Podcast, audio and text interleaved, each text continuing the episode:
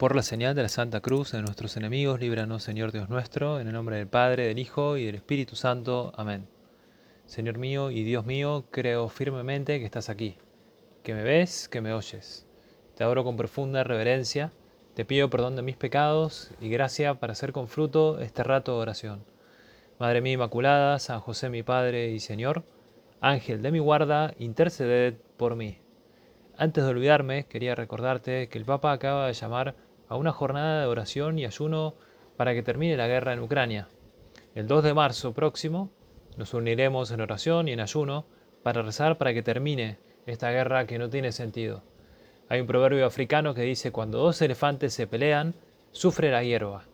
Bueno, no dejemos que se lastime eh, la sociedad, que se lastime tanta gente, que muera gente, y sobre todo que cumplamos también ese deber que nos pide el Papa de rezar y mortificarnos también para que termine esta guerra. Comenzamos esta segunda meditación hablando sobre San José como custodio de Jesús y de María y sobre el sentido vocacional de la vida.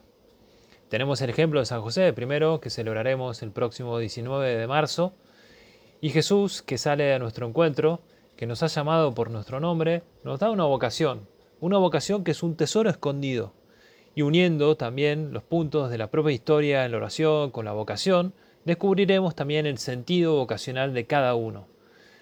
Hay una película que se llama Una historia breve sobre un anciano que compra un tractor John y va hasta Iowa, eh, desde Iowa, perdón, hasta Wisconsin y quiere visitar a su hermano enfermo que estaban peleados, sin embargo se dirige hacia allá y en el camino, cuando prende una fogata, se encuentra con una chica que está sola, se había escapado de la casa de sus padres, estaba embarazada y no quería hablar con sus padres. Entonces, este hombre mayor, que se estaba dirigiendo a ver a su hermano, eh, le dice que la familia es muy importante y de hecho le da una rama para que la eche al fuego y dice, antes, rómpela, rompela.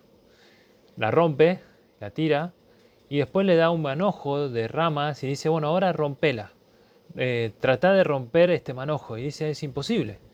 Y lo mismo es la familia, dice. Si la familia está unida es irrompible.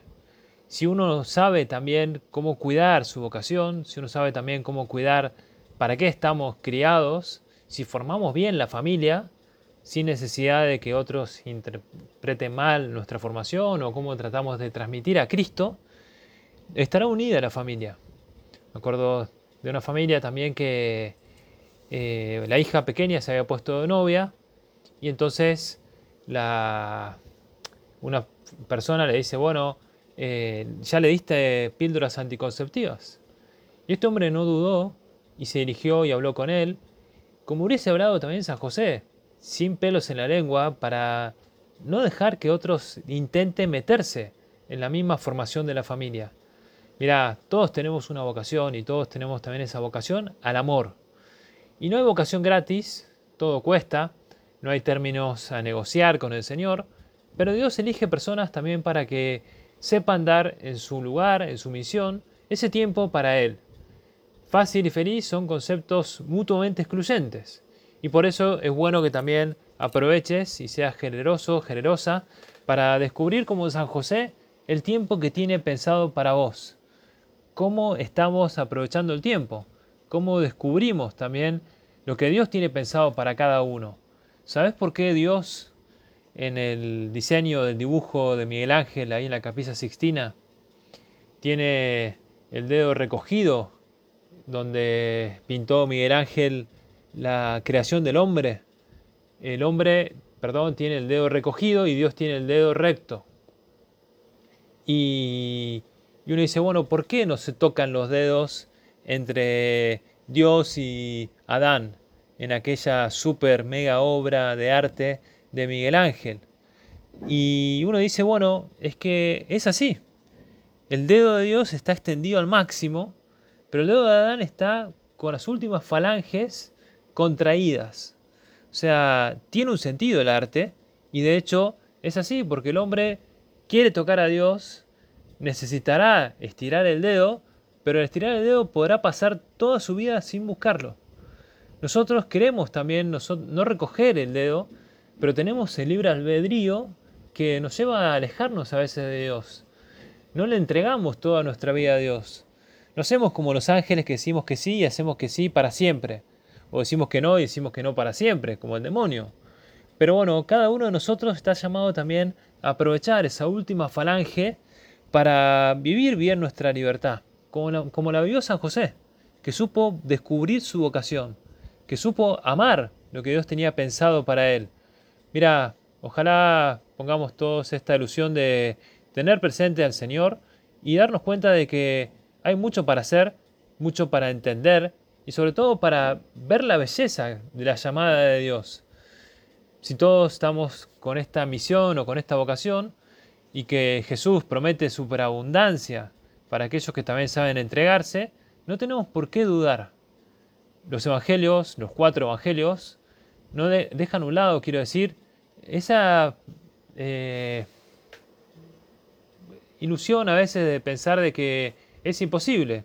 Pero sin embargo los cuatro evangelios nos narran ese espectacular momento de la pesca. Me voy ahora con un grupo de padres e hijos a pescar ahí al norte de Entre Ríos, a Santa Elena. Después te, te diré si pescamos algo o no. Pero la pesca milagrosa está en todos los evangelios. Y a Jesús le importa también de que quede manifestado de que esa pesca eh, se realizó también porque Dios lo quiso.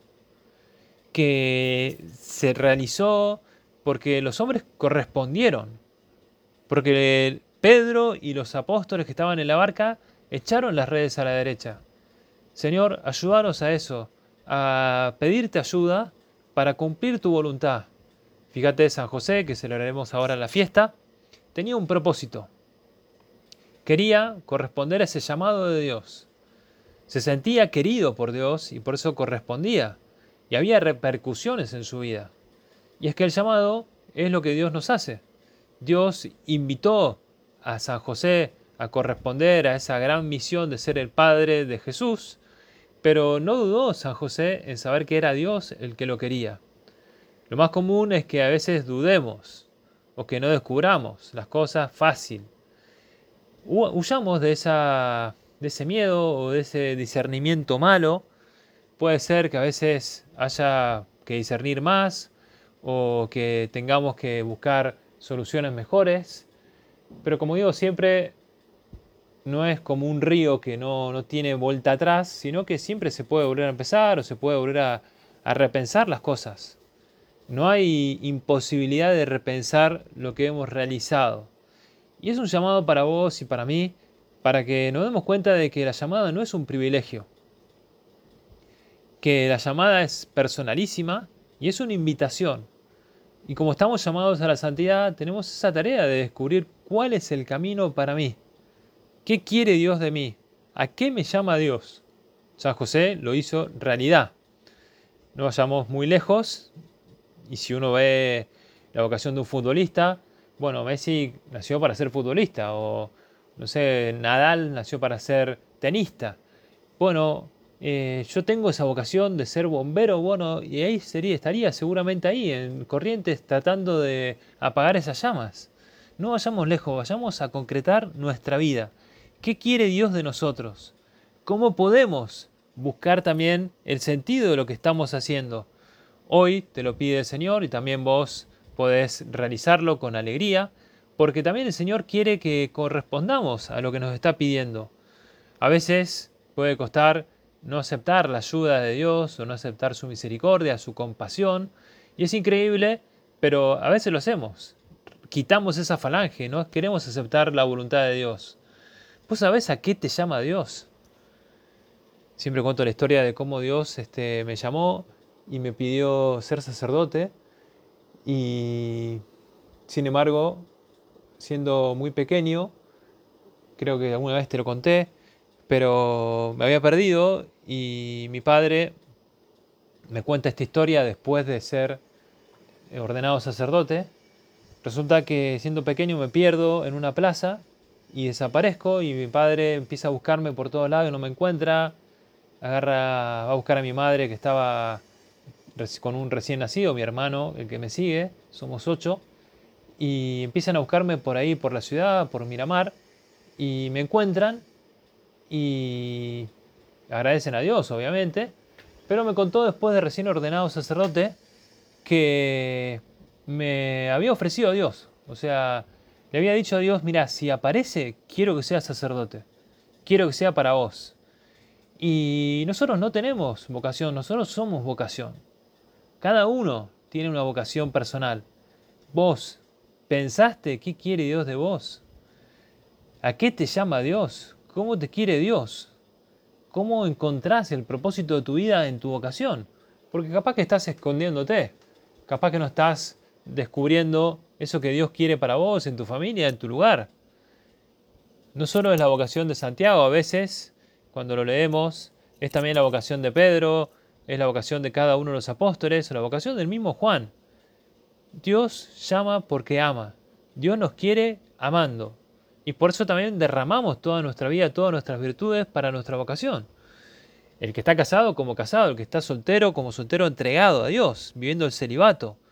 Pienso, no sé, en una numeraria, un numerario, o también un agregado, una agregada, o una numeraria auxiliar. Pienso también en un padre de familia que se entrega a Dios y que se santifica también en su hogar.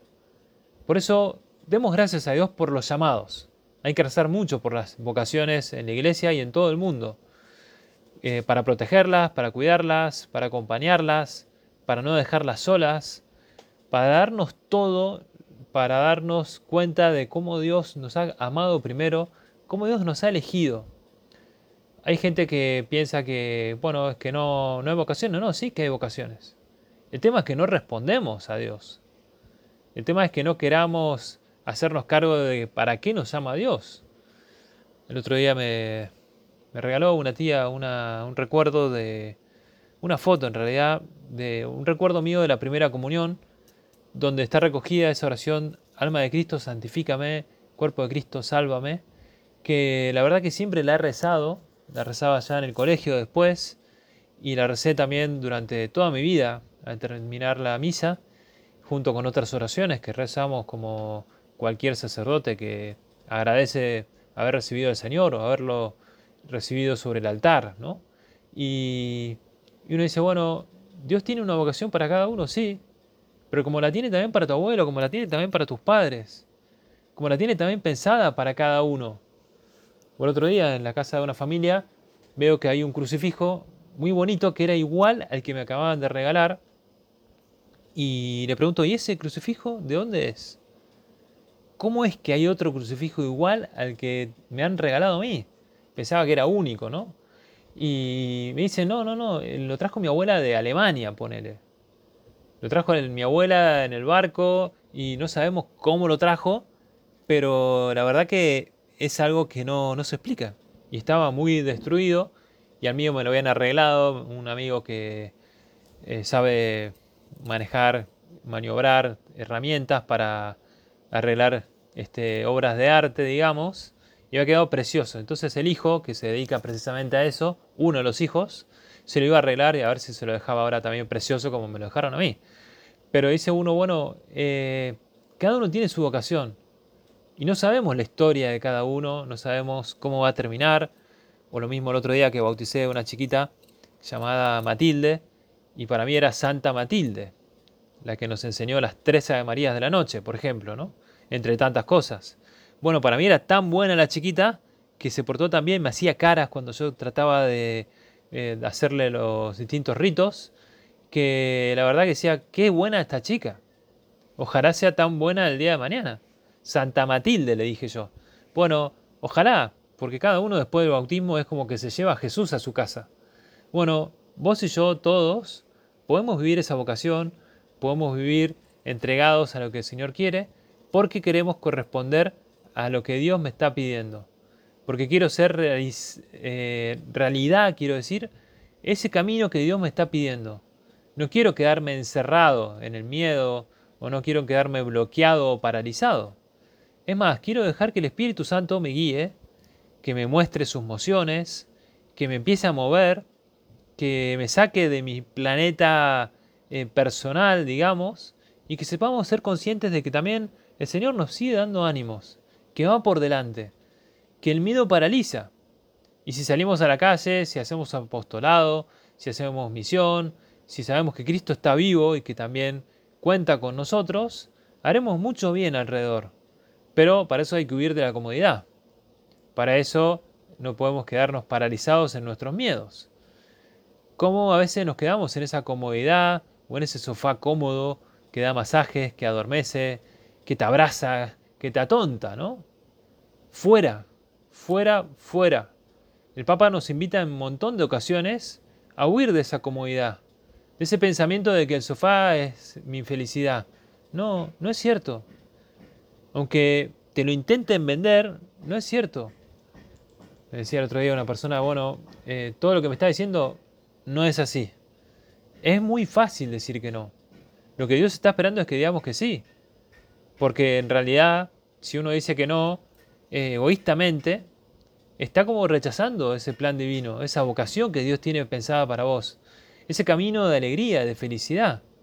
En cambio, si le decimos que sí al Espíritu Santo, si seguimos sus mociones, como hicieron los apóstoles, como hicieron los santos, seguiremos a Dios y nos animaremos a cosas grandes.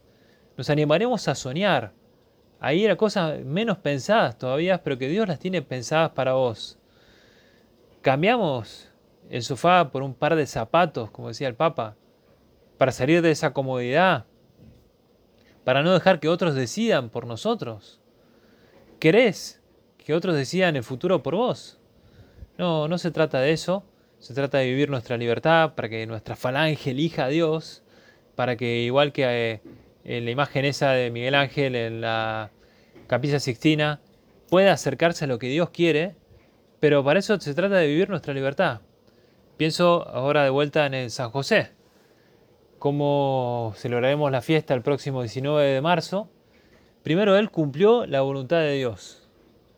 O sea, no sabemos mucho de su vida, sí sabemos de su presencia silenciosa, de su fidelidad, de su constancia, de su trabajo, pero lo podemos imaginar también ahí junto con su, con su mujer, en esa íntima consonancia con ella, cómo vivió sus años de vida de infancia, cómo vivió también la adolescencia de Jesús, cómo vivió también esa presencia en la familia. Mira, José cumplió plenamente el papel de, padre, lo vivió en todos los aspectos, es más, seguramente educó a Jesús en la oración, lo educó con María, le daría catequesis, le enseñaría también eh, la oración doméstica, ¿no? de vivir también esa oración en casa, o cómo también vivía esas fiestas religiosas, porque cumplió la voluntad de Dios. Después, segundo, San José fue un buen trabajador, le enseñó a trabajar a Jesús. Y en ese oficio, Jesús aprendió de su padre. Supo trabajar bien porque su padre trabajaba bien, le transmitió que el trabajo era algo santo, que también su trabajo lo lleva, podría llevar a Dios, podría ser obra de Dios. Después tercero, fíjate, San José santificó su vida de familia y todos estamos llamados también a vivir en ese hogar de Nazaret, en nuestras familias, pero San José santificó su vida de familia. Después cuarto, tuvo ese trato delicado con Jesús y con María, fue elegido por Dios para ser el fiel cuidador y el guardián de esos dos tesoros de María y Jesús, como dice San Bernardino de Siena, después también vivió esa humildad tremenda, supo pasar oculto. Y por último quería recordarte, eh, murió rodeado de Jesús y de María. ¿Tenés esa ilusión de morir rodeado de Jesús y de María? ¿Pertenecés a la familia de Jesús, María y José? ¿Correspondés como San José que supo darse cuenta de que su fidelidad era lo que recibía de Dios más alegría. Y en la medida que también haya vocación correspondida, podemos darnos cuenta de muchas cosas más. Me acuerdo de una anécdota que contaban de un evangelio apócrifo en realidad, de cómo María eligió a José, porque José seguramente tendría que pelear, entre comillas, con otros pretendientes, Cuenta este Evangelio apócrifo, en realidad una tradición peruana, que José se presentó delante de todos con su vara y aquel que llevase su vara y que su vara floreciese, ese iba a ser el marido de María. Y cuenta esta historia que, bueno, el único bastón que floreció fue el de José. Y hay una pintura muy pintoresca, podríamos decir, ya que estamos, que hay un hombre rompiendo su bastón, rompiendo su vara, porque no había florecido, estaba enojado porque no podía eh, casarse con María. Y esa imagen, ese cuadro, eh, de origen peruano, este, es muy bonito porque también está San José feliz, está chocho de la vida de que va a casarse con María, que va a ser el esposo de María. Bueno, suceden cosas, después sabes cómo José tiene que salir adelante y tiene que sufrir un montón de incomodidades, pero José no vacila. Había sido llamado a santificarse en ese trabajo ordinario y no duda de que también Dios va a ayudarlo más. Bueno, tenés este tiempo ahora también de cuaresma por delante. Tenés también la fiesta de San José para ver cómo estás cuidando tu misión, para ver cómo también él tuvo esos tres momentos, el nacimiento de Jesús, el conocimiento de su misión y también su muerte, que fueron como tres momentos importantes. Bueno, vos también podés vivir tu vida desde descubrir tu vocación, conocer tu misión y de tu nacimiento y tu muerte hacernos realidad a todo eso que Dios quiere. Esa coherencia, esa unidad de vida que Dios espera para vos. Si de verdad tenemos también nuestra vida enfocada con alegría y con verdad, y no nos enfocamos en nosotros mismos, podemos hacer como hacía también la Santa Madre Teresa, que le preguntaron qué es lo que había que cambiar en la iglesia, por dónde había que empezar, y la Madre Teresa dijo, por vos y por mí. Podemos empezar por vos y por mí para que también esta iglesia mejore también a descubrir la vocación, a discernir mejor los cristianos y vivir nuestra fe con esa revolución de todos los tiempos que es también lo que Dios necesita. Fíjate que San José María eh, no nos dice que todos tenemos que salir a la calle a manifestarnos con pancartas, a agarrar el megáfono. Siempre me encanta el megáfono que usamos para los campamentos pero no estamos llamados a ir con el megáfono. San José María, la Madre Teresa, el Papa Francisco nos animan a vivir conformes a nuestra fe, a no tener miedo a vivir nuestra fe, a vivir cristianamente en todos los ambientes de la sociedad, en animarse a cambiar el sofá por unas zapatillas, como te decía, a darte cuenta de que hay mucho para cambiar y como te decía, a no quedarse quejando de que hay cosas que salen mal, de que los otros no quieren cambiar, Mira, depende de que vos quieras cambiar. Me decía el otro día una persona también igual, que estamos llamados a ayudar a la gente y que no podemos dejarlas atrás. Es verdad que algunos no quieren mejorar, no quieren cambiar y no es fácil. Y la gente alrededor que tenemos cerca nuestro eh, espera mucho de nosotros, espera mucho de vos, de tu ejemplo, de tu amabilidad, de no dudar de que también podés hacerte cargo de que Dios a veces te prueba, pero te necesita. Te quiere a veces tentar a una cosa, pero no duda de que vos podés corresponder. Y si vos querés también corresponder, podrás hacerlo realidad. Mira, el mundo necesita de santos, gente a tu alrededor que quiera también vivir su fe, gente que quiera darse cuenta de que está llamada a algo grande, algo que sea amor, en el medio ambiente donde te rodees. Y se necesitan personas coherentes, dispuestas a vivir su fe, dispuestas a arrastrar, a atraer, a empujar, con esa ilusión de que Dios necesita gente que quiera ser reconocida por Él, que quiera corresponder a su vocación, que sea fina en lo que Dios le está pidiendo, que no sea enrollada o que no busque eh, ser reconocido acá en la tierra por una cuestión matemática, no, se trata de corresponder a lo que Dios nos pide. Y ahí seremos felices. Si vos sos coherente, si no tenés miedo a equivocarte, porque nos podremos equivocar todos, pero si querés decir la verdad, si querés luchar, si ponés fe en Dios, descubrirás también el camino que Dios tiene pensado para vos. Por eso, ¿a qué fuiste elegido o elegida? ¿Sos consciente de que tenés una misión, una vocación? ¿Le pedís luz al Espíritu Santo para que te ayude a descubrir los planes de Dios para vos? ¿Que te dé esa fuerza para seguir esa llamada? Porque uno puede reconocer la, vocación y a veces, como decía el prelado de la obra, no pide esa fuerza para corresponder. Una cosa es pedir luz para ver, y decía el, prelado de la obra, don Fernando Caris, luz para ver y fuerza para querer. Yo le pido al Espíritu Santo que me ayude a descubrir la vocación y me da, que me dé esa fuerza para seguirla. ¿Cómo estás orientando tu vida? Podría preguntarte también. ¿Tus sueños son los sueños de Dios? ¿Seguís lo que Dios quiere, como aquellos pescadores de hombres que supieron corresponder, que le dieron sentido a su misión? ¿Te ilusiona pensar en las almas, eso que Dios también tiene pensado para cada uno? Mira, a veces lo vemos muy humano. Me acuerdo una vez de una madre que no veía contento a su hijo y entonces habla con el director de otro colegio y dice, bueno, ya está, eh, quiero cambiar a mi hijo y consigue un lugar en otro colegio y después habla con su hijo y le dice, ya está, resulta que te cambié de colegio. Y el hijo se puso pálido. Me lo contaba hace poco una madre. Se puso pálido y le dice, mamá, yo no quiero cambiarme de colegio. Yo quiero seguir con mis amigos. Y al final, había perdido eh, una beca, eh, consiguieron recuperar la beca y siguió en el mismo colegio, pero la verdad es que daba miedo pensar que, bueno, eh, que me cambien la vocación, ¿no? Y la verdad que todos estamos llamados a vivir sin miedo y por eso si vos también te animás a descubrir que Dios te quiere feliz, que Dios tiene una vocación para vos, una vocación de felicidad, descubrirás también muchas cosas más.